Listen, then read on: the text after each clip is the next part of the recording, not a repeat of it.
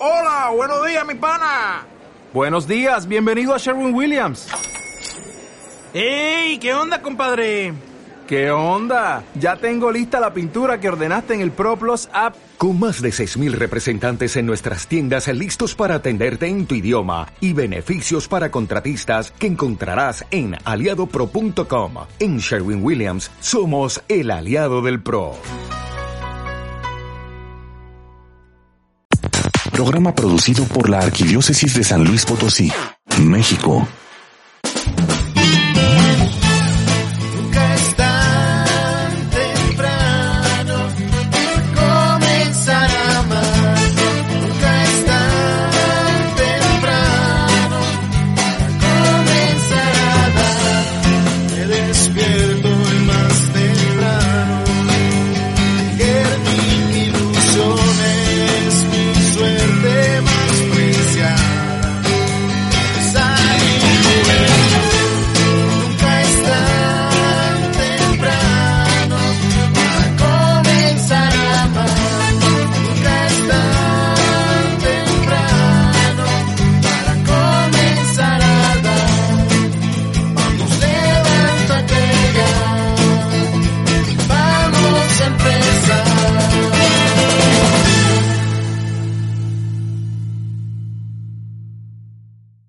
¿Qué tal, queridos radioescuchas? Bienvenidos a una emisión más de Nunca es tan temprano. Yo soy Lucero Polo y es un placer estar contigo en este domingo. Y pues ya empezamos la cuaresma, nosotros Nunca es tan temprano somos un programa católico, ya fue miércoles de ceniza y por lo cual el día de hoy vamos a hablar de un tema muy interesante de estos 40 días. Vamos a hablar acerca de la cuaresma. Y el día de hoy está con nosotros el padre Juan Jesús Priego Rivera, quien es vocero de la arquidiócesis y párroco en la parroquia de María Madre de Gracia en Rinconada de los Andes. Buenos días, padre. ¿Qué tal? Muy buenos días, Lucero. Muy buenos días a todos los que nos escuchan. Les deseo un feliz domingo. Gracias, padre. Oiga, y platíquenos, hay mucha gente que sabe que cada año hay que vivir la cuaresma y que luego siguen los días santos, pero ¿de dónde viene? Porque mucha gente no sabe ni siquiera de dónde viene ni qué es lo que hay que hacer. Bueno, para nosotros los cristianos, la primera referencia a la cuaresma son los 40 días que Jesús pasó en el desierto. Eh, una especie de retiro voluntario en donde fue tentado por el demonio. ¿Verdad? Eh, esos 40 días son el recuerdo de esos 40 días que Jesús tuvo hambre, en que se privó a sí mismo del alimento y a quien el demonio al término de los 40 días le, le dijo, di que estas piedras se conviertan en panes. Eh, si quieres pudiéramos hablar también de las tentaciones, de lo que significan estas tentaciones, ¿no?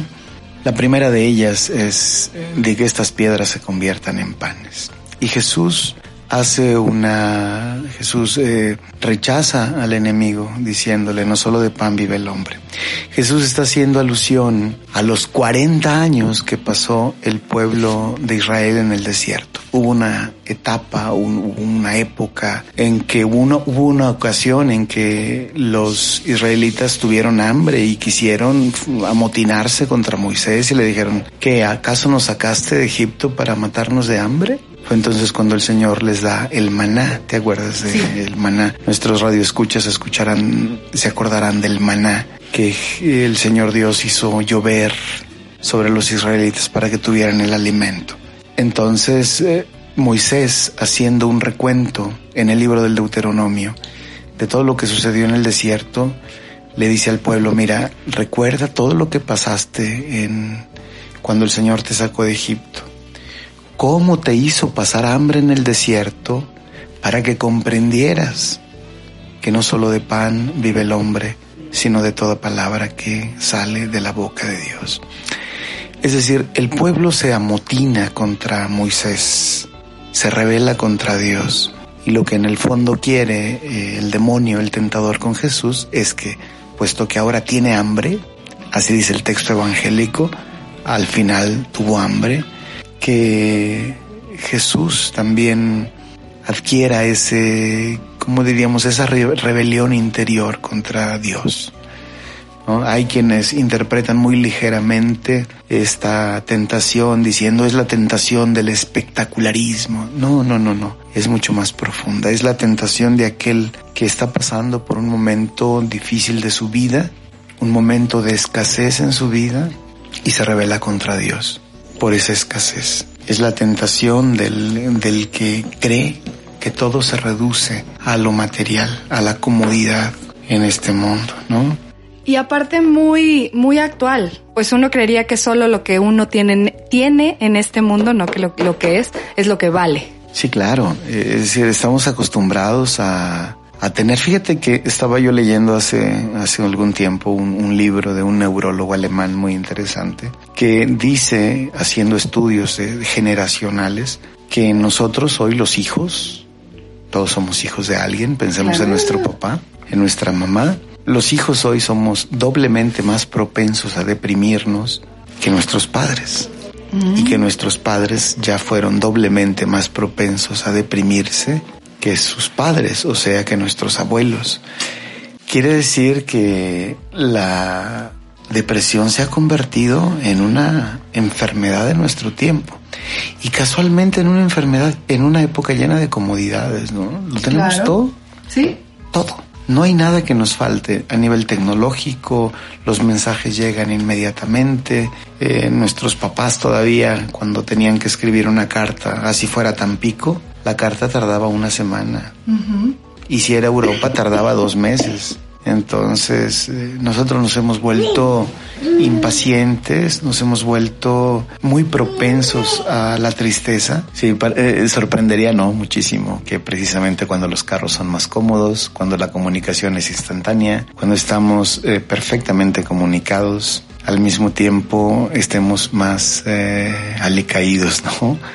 Más, eh, más tristes, más melancólicos, eh, más dependientes de los medicamentos ansiolíticos, antidepresivos, pareciera un contrasentido. Entonces uno se podría preguntar, bueno, ¿y nuestros abuelos que no tuvieron nada de lo que nosotros tenemos, por qué? ¿Eran menos propensos a la depresión que nosotros? ¿Por qué nuestros padres que no conocieron tampoco las comodidades nuestras, por qué eran menos propensos, doblemente menos propensos a deprimirnos que nosotros? Porque, y aquí yo quisiera llegar al punto de partida, porque quizá para ellos todavía Dios era muy importante. Para nos, para ellos Dios era parte fundamental de su vida. Dios todavía se respiraba, el aliento de Dios todavía se respiraba en la cultura. Ahora no. Ahora nos hemos vuelto una sociedad atea, diríamos, que parece no necesitar de Dios y sin embargo, conforme echamos a Dios de nuestra cultura, la cultura se vuelve una cultura asfixiante y nosotros mismos nos asfixiamos, porque el hombre no vive solo de pan, Claro. necesita a Dios. Esa es la primera tentación. La segunda tentación, eh, el demonio lleva a Jesús a la parte, diríamos, eh, más alta del templo y échate, le dice, porque está escrito que a ti no te puede pasar nada. Fíjate que es una tentación terrible, ¿no? Porque Ciertamente el demonio, como dijo el Papa Benedicto XVI, el demonio es un buen biblista y de esto quiero que me recuerdes porque luego a mí, luego se me van las cabras, como se dice, ¿no?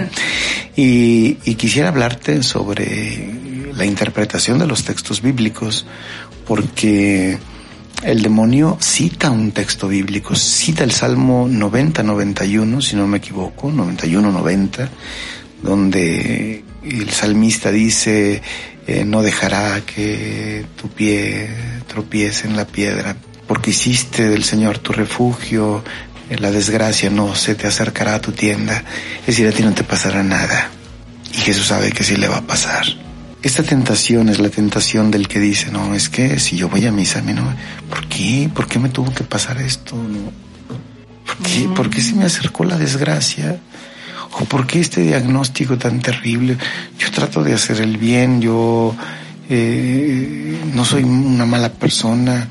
Esto no me podía suceder a mí. Cuando Jesús eh, eh, anuncie su pasión a los apóstoles, Pedro lo va a reprender, dice el texto. Es decir, lo regaña Pedro y le dice, eso no te puede suceder a ti, Señor. Y Jesús le dice, aléjate de mí, Satanás, porque son las mismas palabras del demonio en el desierto, ¿no? A ti no te puede pasar nada, Jesús. Si eres el Hijo de Dios, échate, porque está escrito. A sus ángeles enviará para que te tomen en sus manos y tu pie no tropiece en la piedra. Y tú y yo, Lucero, y, y nuestros radioescuchas saben, sabemos que la fe no es un seguro contra toda desgracia o contra toda calamidad, ¿no?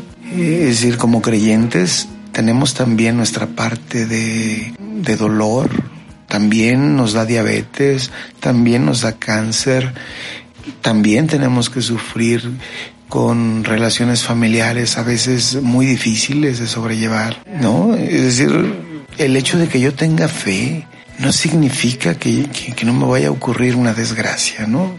Yo espero que a nadie le ocurra, pero, pero el que alguien se aleje de Dios precisamente, o cuando alguien se aleja de Dios precisamente porque le sucedió algo, déjame decirte, cayó en la tentación. Porque esa es la tentación que el demonio le pone a Jesús.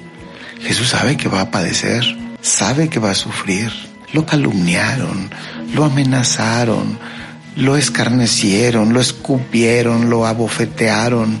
Todo eso vamos a recordar en estos días de la cuaresma y sobre todo de la Semana Santa. Es decir, eh, Jesús sufrió a manos de los hombres y él lo dijo así, el Hijo del Hombre va a sufrir a manos de los hombres. Y entonces, imagínate que el demonio, que, que le hace caso al demonio. Imagínate, el demonio lo que le estaba diciendo es, si tú eres el Hijo de Dios, si de veras a ti Dios te ama, a ti no te puede pasar nada. Nunca me había puesto a pensar en esta parte y ciertamente, pues uno, yo tengo, he conocido a gente que dice, pues yo actúo bien, yo no mato, no robo, entonces no, si yo actúo bien, me tiene que ir bien, a fuerza. Y ya que vienen las dificultades, dice, pues entonces, ¿dónde está Dios? ¿Dónde queda la misericordia y el amor que me tiene? Y pues, si así como usted lo dice, si a él, a Dios, siendo Dios, lo calumniaron y pasó por todo lo que tuve que pasar, pues ahí es donde nosotros podemos encontrar quizás no un poco de calma, pero sí un ejemplo de si a él le pasó, pues a nosotros también. Que nosotros también somos hijos de Dios. No, yo creo que tenemos que profundizar en, nuestra fe, ¿no? Nosotros tenemos todo, todo el derecho del mundo de pedirle a Dios nuestro Padre que nos libre del mal. Jesús nos enseñó a pedirle que nos libre del mal. En el Padre nuestro nosotros le pedimos que nos libre del mal, porque estamos siempre acechados por el mal. Y además el mal es posible que alguna vez nos toque, que nos toque con su ala, ¿verdad? Por así decirlo. Y nuestro- nosotros no estamos, por ser cristianos, al margen del sufrimiento. Entonces, esa es la tentación, ya te digo, es una tentación terrible y tienes razón, muchas muchas personas así se expresan, bueno, ¿por qué me tenía que suceder esto a mí? ¿Por qué se me quemó a mí la casa? ¿Por qué no se quemó la casa de al lado? Todos sabemos que el que vive al lado, sabemos a qué se dedica, es una mala persona, ¿por qué a él no le pasó nada y a mí sí? Yo que voy a misa, que comulgo, que... ¿Sí me explico? Claro que sí, padre. Y con esta reflexión, vamos rápidamente a un corte comercial. Te recuerdo los teléfonos en cabina para que te comuniques con nosotros 812-6714 y 350-2303. Regresamos, no le cambies. Sigue con nosotros, estás en Nunca es tan temprano. Ya estamos de regreso en Nunca es tan temprano. Radio Escuchas, regresamos al segundo bloque de tu programa, Nunca es tan temprano. Hoy estamos hablando acerca de la cuaresma con el padre Juan Jesús Priego Rivera, quien amablemente nos estaba comentando acerca del origen de la cuaresma y con ello las reflexiones acerca de las tentaciones de Jesús. Ya nos habló de las dos primeras tentaciones y pues vamos a continuar con este interesante tema. Pues mira, todavía yo creo que nunca vamos a acabar de profundizar en todo lo que significan las tentaciones. Mira, eh, si quieres termino el- la segunda y, y es así, ¿no? Yo a veces hay personas que, que se alejan de Dios precisamente porque, porque la desgracia los, los tocó, ¿no? Y yo creo que es ahí cuando más necesitamos el sostén de, de Dios no alejarnos de Él. Una persona que se aleja de Dios porque vivió en su familia algo doloroso, déjenme decirles si alguien nos está escuchando, cayeron en la tentación. ¿Mm? Y luego pasamos a la tentación número tres. El demonio le hace ver los reinos de la tierra y le dice a Jesús, todo esto te daré si te postras ante mí y me adoras. Es terrible. Primero el demonio es un mentiroso. ¿Quién le dio los reinos de la tierra? Nadie. ¿Quién se los dio? Nadie, no son suyos. Nadie da lo que no es suyo. Bueno, alguien quisiera poder dar lo que no es suyo, pero, pero, pero, pero no te pertenece. Como dice un salmo, del Señor es la tierra y cuanto la llena. Es decir, todo es del Señor, todo. Pero el demonio le gusta que se postren ante él. le gusta que se postren ante él. Fíjate que hace tiempo estaba leyendo la vida de un santo que conocemos poco en, Occ- en Occidente. Es un padre de la Iglesia de Oriente, un santo de la Iglesia de Oriente llamado San Silvano del Monte Athos. Y hay un pasaje estremecedor en su biografía. Dice que una vez estaba teniendo eh, dificultades eh, en su oración y para que el cuerpo participara de lo que la palabra no podía expresar, se postró y estaba postrado y después se arrodilló y dice, vio la silueta del demonio que se interpuso entre él y los iconos. Es decir, al ver postrado a San Silvano, el demonio se le aparece para que diera la impresión de que San Silvano estaba postrado ante el demonio. Wow. Eh, Es, es, híjole, cuando yo leí ese pasaje dije, no cabe duda, es cierto. Yo no lo dudé, porque al demonio le gustan ese tipo de, de reverencias, de, ¿sí? A Jesús le dijo, póstrate ante mí, qué, qué atrevimiento, Claro. póstrate ante mí. Y déjame decirte que hay personas que se han postrado ante Él, ¿eh? a cambio de un poquito de poder, a cambio de riquezas, a cambio de imponerse a los demás. Y déjame decirte, por eso el Señor Jesús eh, insistió mucho en la infancia espiritual, el que no se haga como un niño. El niño no tiene poder. El niño es aquel que no puede defenderse. Y Jesús dirá, no hagan resistencia al hombre malo. Es decir, el ser niño no es solamente ser inocente, como algunos dicen. Fíjate, yo he hecho el experimento cuando hay alguna primera comunión o así. A ver, ¿por qué, por qué el Señor nos dice que seamos como niños? Y entonces todos nos dicen, por la inocencia. Mm, sí, pero no. Pero no es todo. Sobre todo porque el niño es un desvalido. Porque el niño no puede defenderse. Ante una agresión, el niño está acabado. Sí. Eh, por eso el Señor Jesús dice, cuando te inviten a un banquete, siéntate en el último puesto. No quieres ser el primero.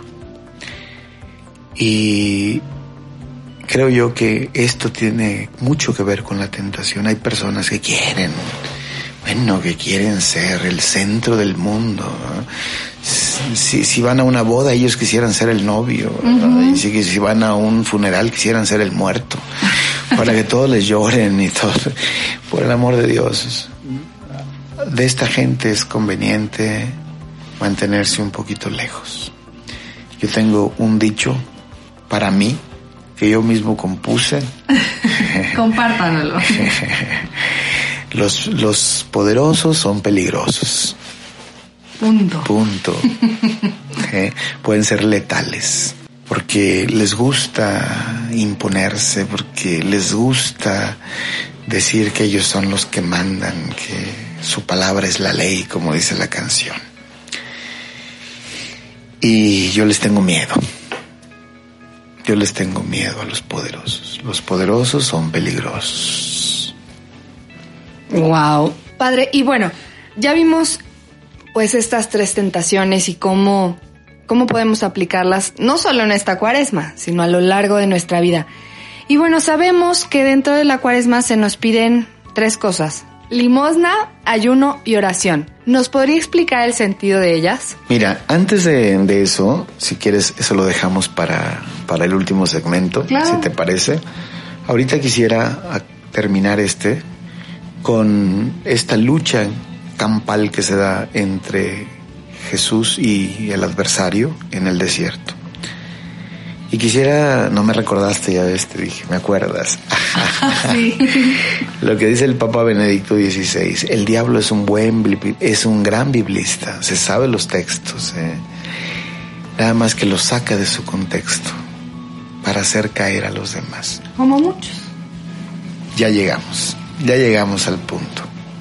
Fíjate que hay quienes utilizan la Biblia para separar de la iglesia, por ejemplo, a muchos. Esa es una labor satánica. ¿sí? Es decir, emplear la Biblia para separarte de Dios. Para irte a engrosar no sé qué grupos alternativos, vamos a llamarlos así, donde te enseñan a escuchar la Biblia, de la Biblia, solamente lo que quieres escuchar. Esa es una manipulación satánica de la Biblia. Me atengo a lo que digo, sí.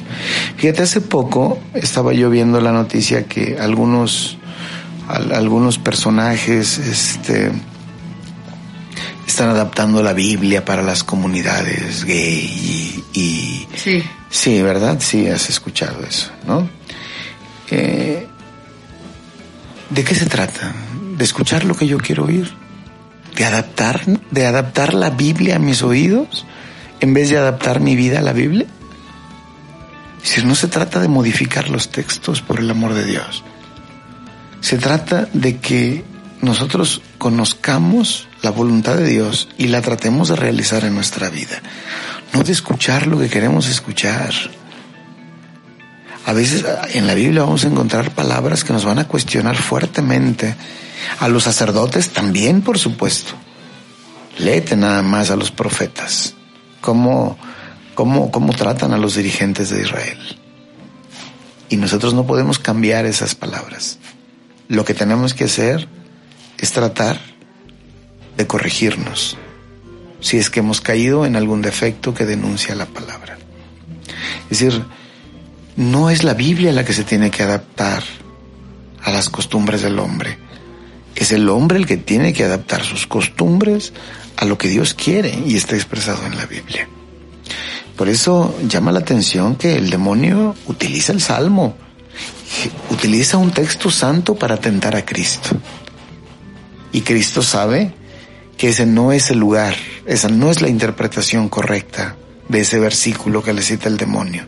Y le contrapone a otro, y le dice, eh, no tentarás al Señor tu Dios y a Él solo servirás. Decir, hay una lucha ahí de textos bíblicos. Por eso yo quiero decir a nuestros radioyentes que mm, no se crean todas las interpretaciones que les llegan por ahí, ¿no? Cada, cada texto bíblico tiene que estar enmarcado en su lugar correcto, en su contexto, como dicen los estudiosos. Que no los separen de la iglesia mediante interpretaciones erróneas de la palabra. O sí puede ser que les lean textos bíblicos, sí puede ser que eso esté en la Biblia, pero hay que ver en qué lugar está para ver si se vale esa interpretación que les están proponiendo precisamente para alejarnos de la iglesia. A ver. Dice, y aquí yo quiero citar a San Agustín y creo que cerramos este, este segundo bloque. A propósito de la interpretación de San Agustín eh, en torno a unos textos bíblicos donde los demonios, cuando ven a Jesús, eh, le dicen, ya sabemos quién eres, tú eres el Hijo de Dios, eres el Santo de Dios. Los demonios saben y, Santiago en su carta va a decir, los demonios saben que existe Dios y tiemblan. Entonces, eh, Pedro también le dijo, ¿y quién dice la gente que soy yo? Tú eres el Hijo de Dios. Y entonces dice San Agustín, ¿ves? Es la misma confesión, pero no es idéntico el amor.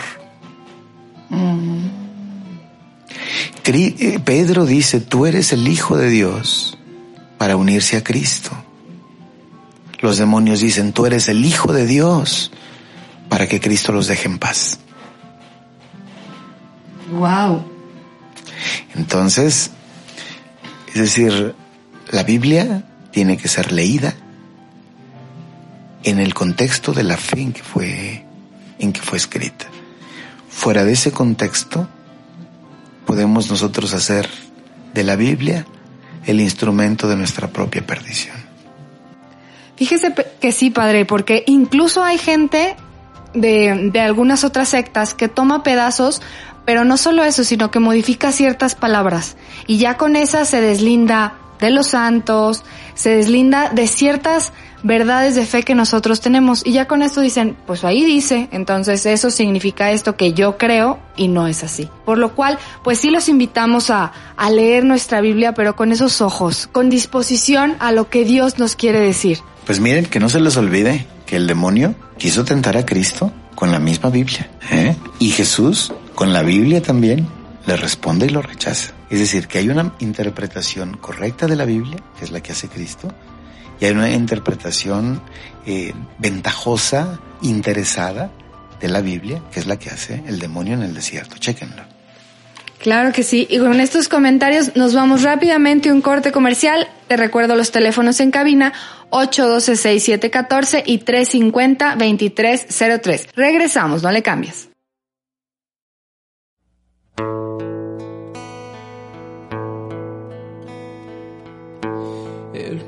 Pueblo de Dios por el desierto andaba, pero junto a él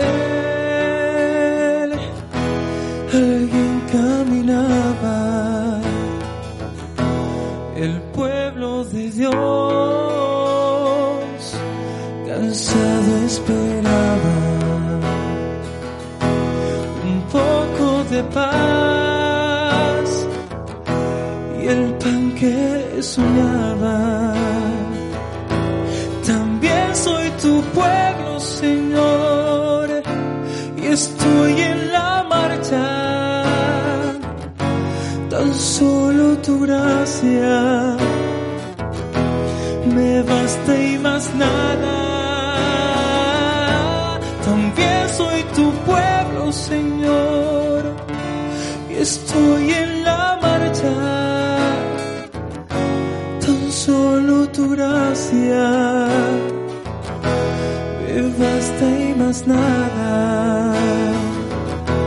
El pueblo de Dios también él dudaba podía creer que el amor lo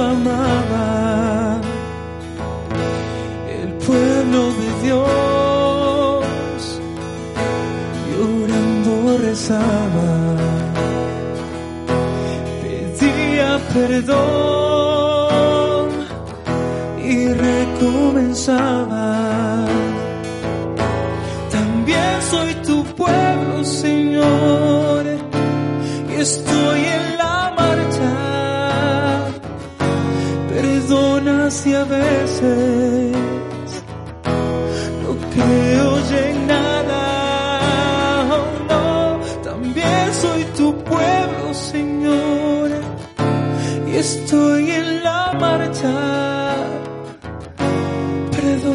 Si a veces no creo en, en nada.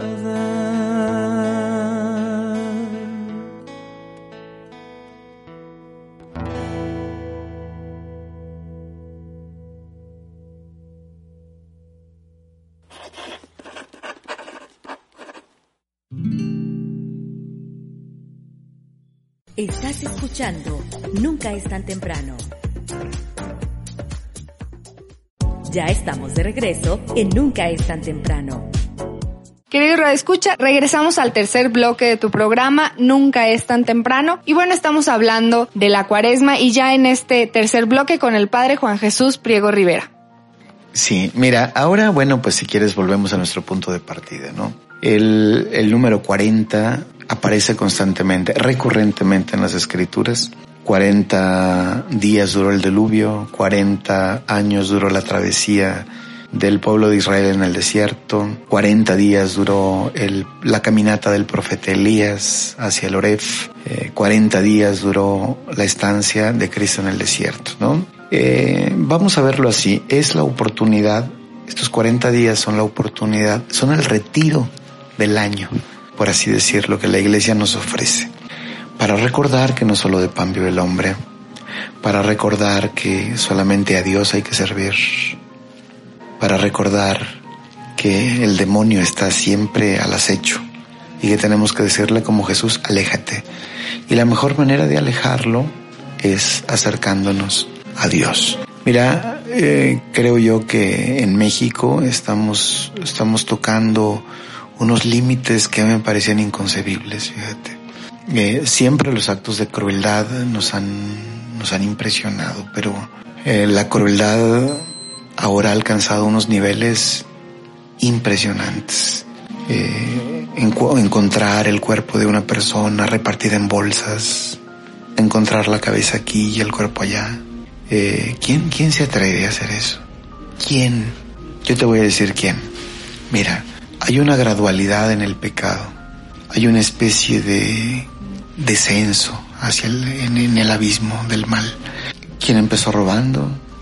Después extorsionando, después secuestrando, después matando, por último descuartizando. Es decir, poco a poco nos vamos sumergiendo en el mal.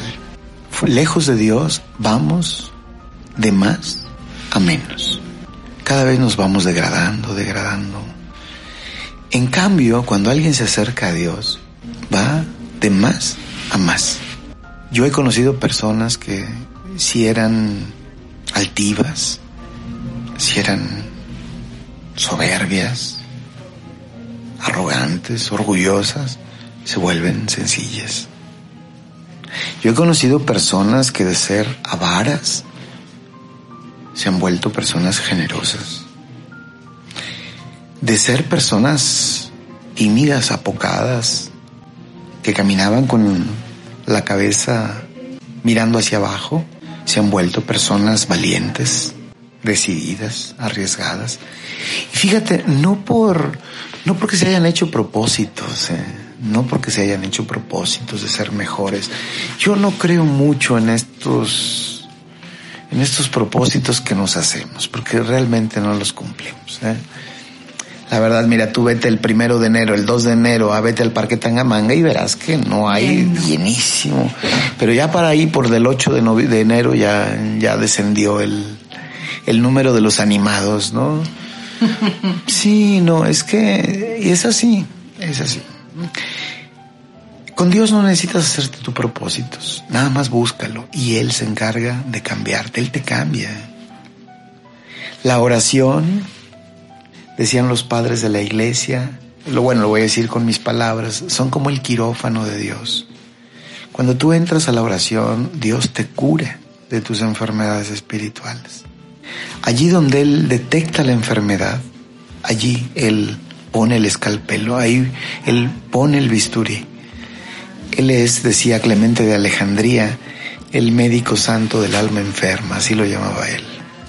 Él es nuestro médico, él nos cura de nuestros pensamientos malvados, como lo llamaban los padres de la antigüedad cristiana, de la avaricia, de la lujuria, de la ira, de la soberbia y los demás pecados cuyos nombres tú sabes. Él nos, nos cura. Él nos, nos toca. Ni siquiera es necesario que hagamos grandes propósitos. Así que la persona que se acerca a Dios cambia porque cambia. Y la persona que se aleja de Él cae porque cae. Es así. Así como hay una gradualidad en el bien, hay también una gradualidad en el mal. Y por eso la iglesia nos invita hoy a reconocer nuestra fragilidad. Empezamos eh, la cuaresma con el miércoles de ceniza, con la imposición de la ceniza que nos recuerda eh, que somos polvo. Hoy, hoy creo que me hicieron una, una caricatura, ¿verdad? Yo espero que haya sido de buena voluntad, no lo creo, eh, donde dice polvo eres o algo así. Sí, yo le quiero decir al caricaturista, sí, sí lo soy. Yo lo reconozco. Yo conozco mi miseria, conozco mi finitud, sé lo que soy y soy nada ante Dios. Delante de Dios yo no soy nada. Sin embargo, Él nos dio el ser y de Él depende mi vida, como depende la vida de todos, hasta la del caricaturista. Entonces, la iglesia hoy nos quiere, vamos, durante estos 40 días quiere que nos acerquemos a Dios, porque en Él está nuestra vida. Decía San Agustín, porque nos hiciste, Señor, para ti, nuestro corazón estará inquieto hasta que descanse en ti. Es decir, hasta que no descansemos en Dios, vamos a andar de aquí para allá con angustias, con preocupaciones, eh, con, diría así, depresiones. Encontrar a Dios es encontrar la fuente de nuestra vida y, y bueno, ¿Qué te puedo decir, Lucero? Este, que invito a tus radioescuchas a que nos unamos este, estos 40 días para acercarnos más a Dios. Que ese sea el único propósito. Que no haya otros propósitos. Porque luego el que mucho abarca poco aprieta. Así es. ¿Mm? Entonces mejor vamos acercándonos. Hay quien hace dramas, por ejemplo. Híjole, no me acordé que era viernes y me fui a los taquitos de cecina. Mira, yo, bueno, está bien, está bien. Está bien que, que, te remuerda la conciencia. Pero tampoco es una calana, tampoco es una desgracia, ¿no? Que haya pasado eso. Hay cosas que son mucho más importantes. Lo más importante es que nuestro corazón esté buscando a Dios. Eso es lo que importa.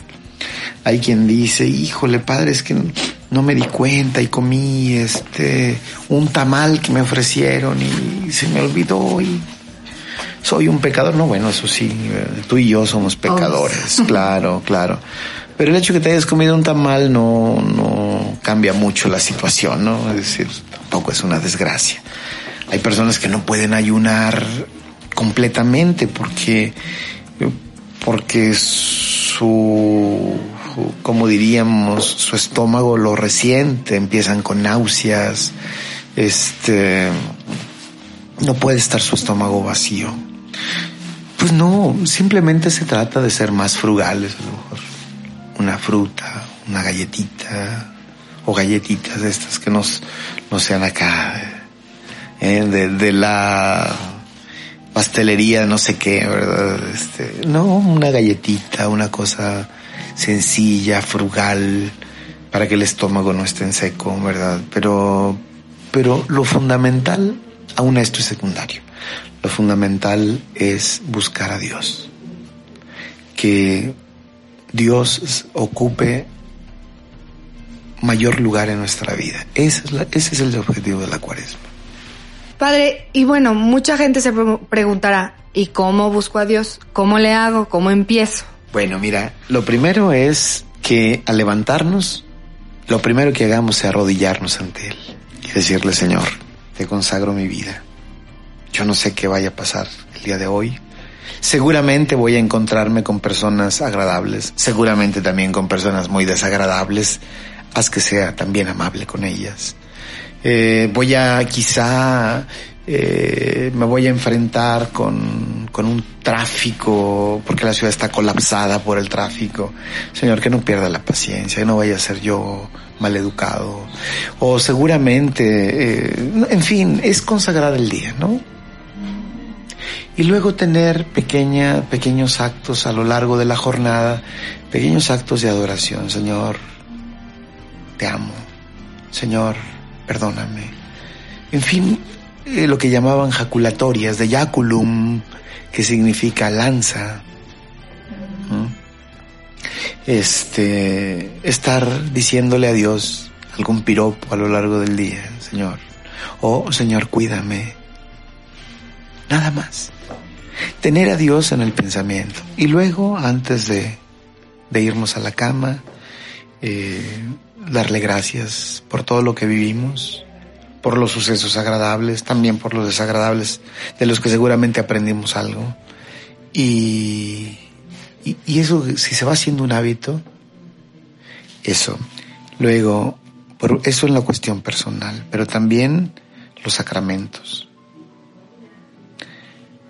Si en la cuaresma pueden ir a su parroquia a confesarse, harían muy bien. La misa de los domingos, no dejarla por ningún motivo. Eh, y así la, la, la piedad eh, y la, y la búsqueda de Dios se hace más tangible y más real. Muy bien, padre. Pues ya se nos está acabando el tiempo. Si gusta compartirnos alguna conclusión después de todo esto, todos estos tips, consejos y reflexiones que nos ha compartido. Pues mira, yo, yo soy de la idea de que hay que tener siempre un libro de cabecera, sobre todo un buen libro si me permiten ustedes recomendarles a un autor, me voy a permitir recomendarles a un autor. Muy bien. Eh, sus libros son verdaderas joyas espirituales de la época contemporánea. Podría citarles, por ejemplo, y recomendarles a San Francisco de Sales, todo lo que encuentran de él vale la pena. Pero vamos a, sé que es difícil ya conseguir ahorita sus libros.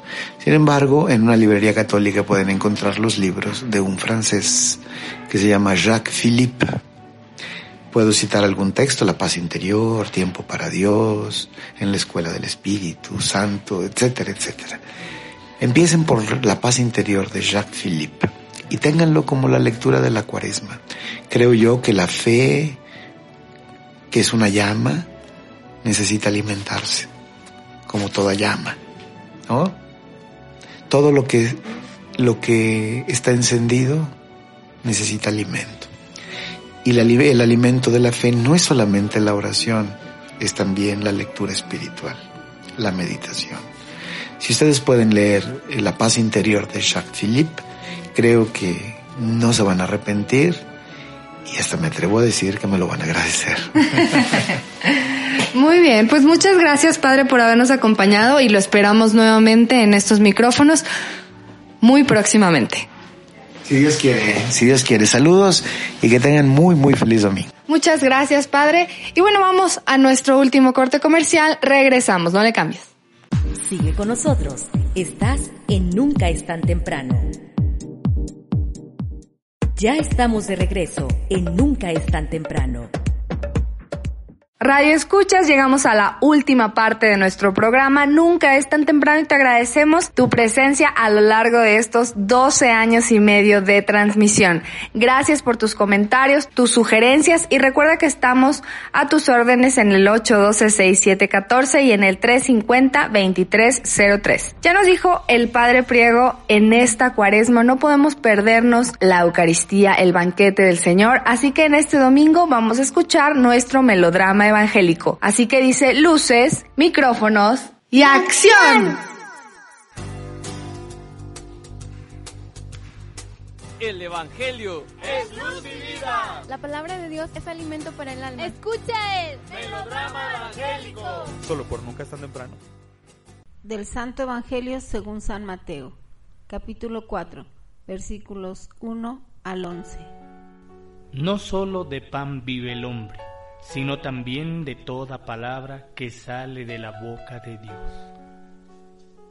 En aquel tiempo Jesús fue conducido por el Espíritu al desierto para ser tentado por el demonio. Pasó cuarenta días y cuarenta noches sin comer y al final tuvo hambre. Entonces se le acercó el tentador y le dijo, Si tú eres el Hijo de Dios, manda que estas piedras se conviertan en panes. Jesús le contestó, Está escrito, no solo de pan vive el hombre, sino también de toda palabra que sale de la boca de Dios. Entonces el diablo lo llevó a la ciudad santa, lo puso en la parte más alta del templo y le dijo, Si eres el Hijo de Dios, échate para abajo, porque está escrito. Mandará sus ángeles a que te cuiden y ellos te tomarán en sus manos para que no tropiece tu pie en piedra alguna. Jesús le contestó, También está escrito, no tentarás al Señor tu Dios. Luego lo llevó el diablo al monte muy alto, y desde ahí le hizo ver la grandeza de todos los reinos del mundo, y le dijo, Te daré todo esto si te postras y me adoras. Pero Jesús le replicó, Retírate, Satanás, porque está escrito, adorarás al Señor tu Dios, y a Él solo servirás. Entonces lo dejó el diablo y se acercaron los ángeles para servirle.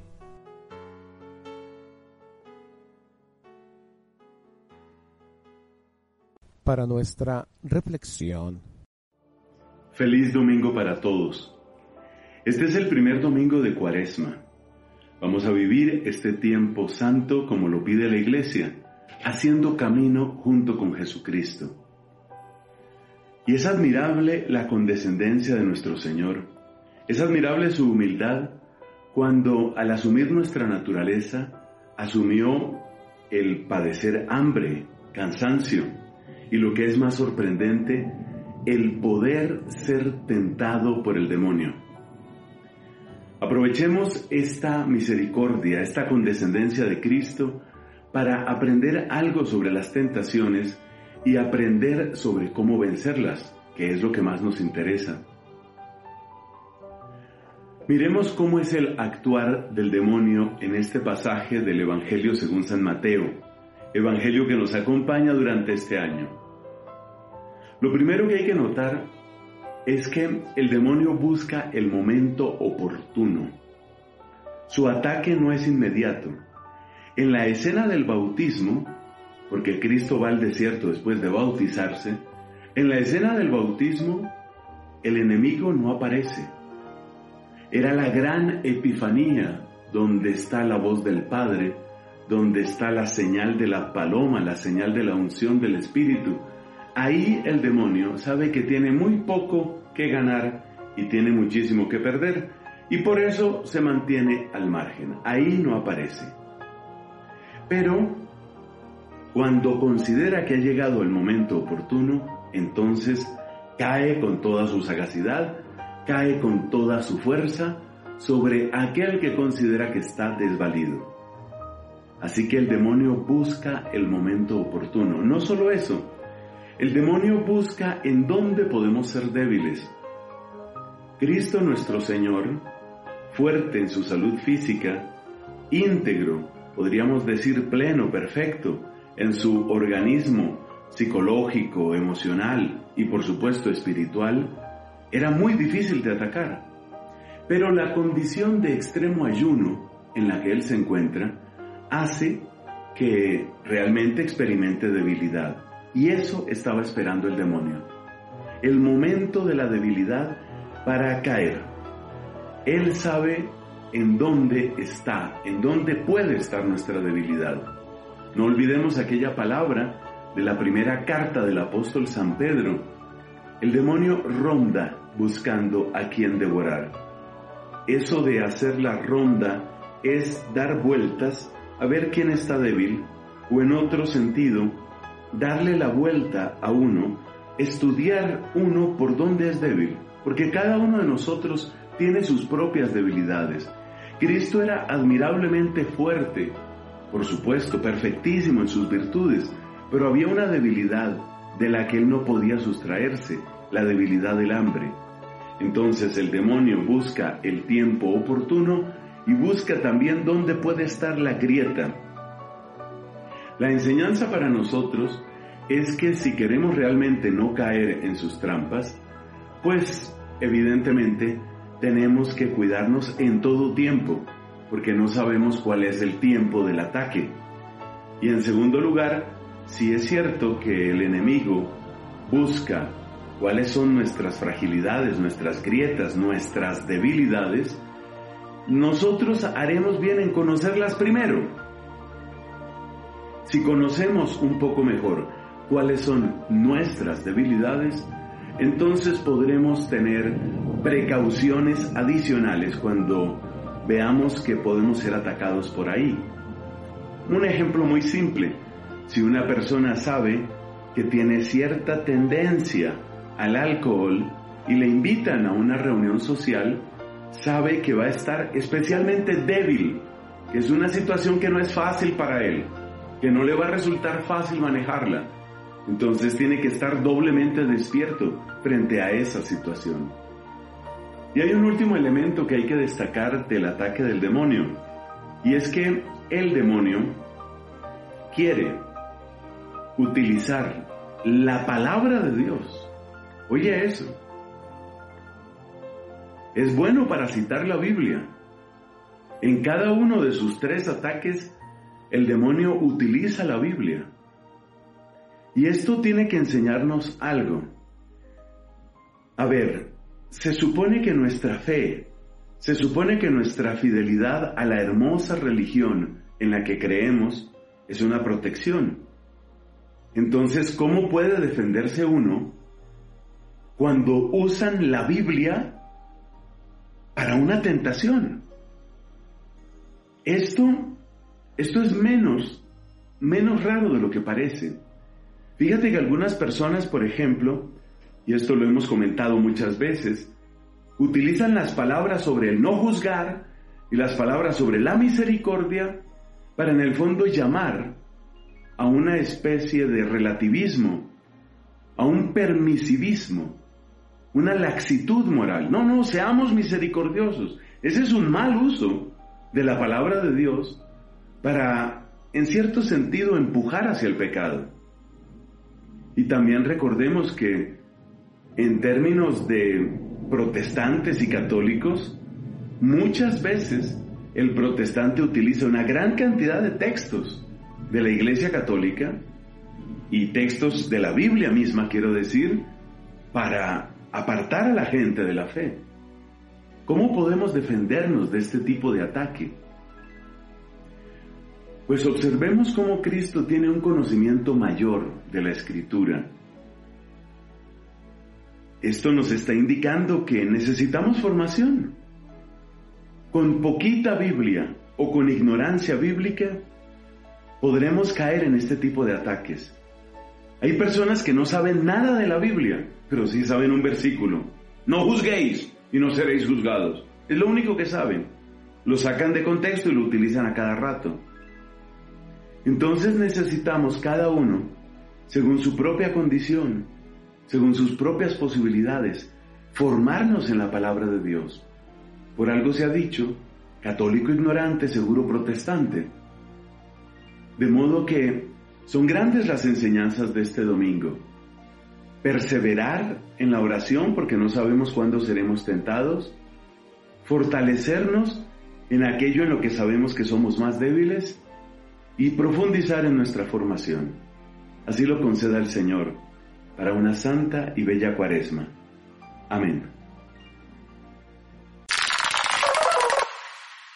Agradecemos enormemente al ingeniero David, a Abdiel y a todo su equipo por la producción de este melodrama evangélico y al sacerdote por su comentario. También queremos aprovechar este espacio y felicitar a Marisa Bejarano por la excelente conferencia que nos compartió el día de ayer acerca de la de los desafíos y potencialidades de educar a los hijos en la era digital y también un saludo al padre Quino quien organizó una conferencia sobre ideología de género el día viernes. Y pues hay que estar muy pendientes de todas estas actividades en pro de nuestros hijos y en pro de la vida. Mi nombre es Lucero Apolo y estoy muy contenta de seguir contigo en esta transmisión.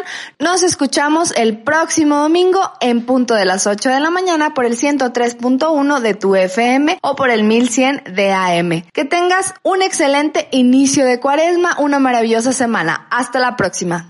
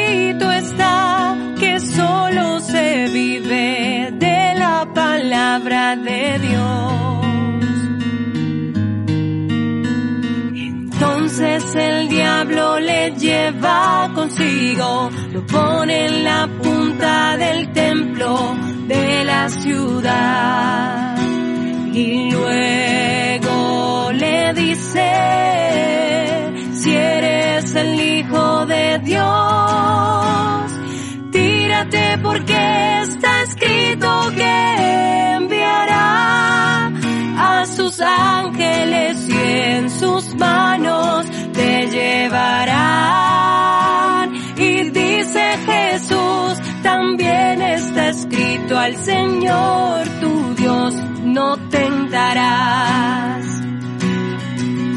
Como tú, Señor, quiero vencer la tentación. Dame la fuerza, pues solo contigo no puedo perder.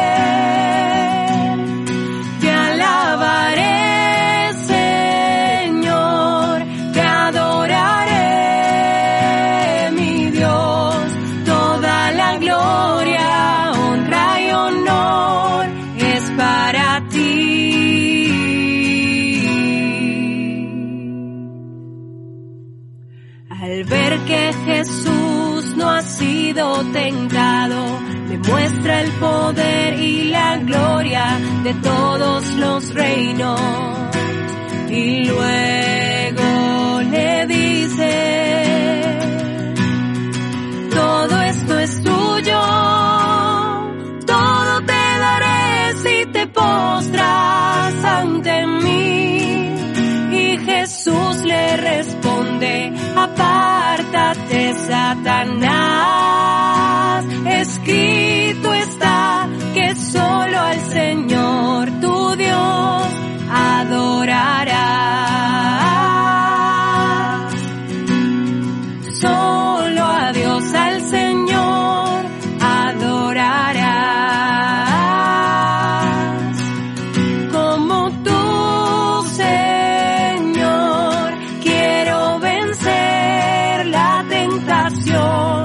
Dame la fuerza, pues solo contigo no puedo perder.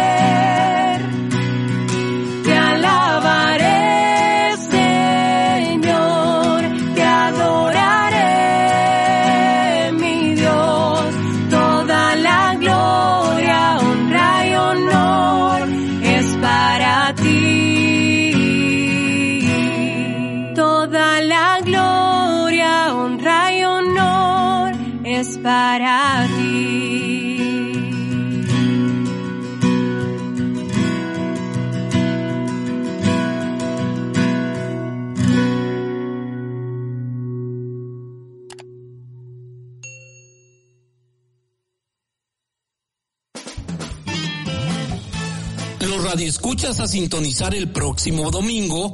Este es tu programa Nunca es tan temprano.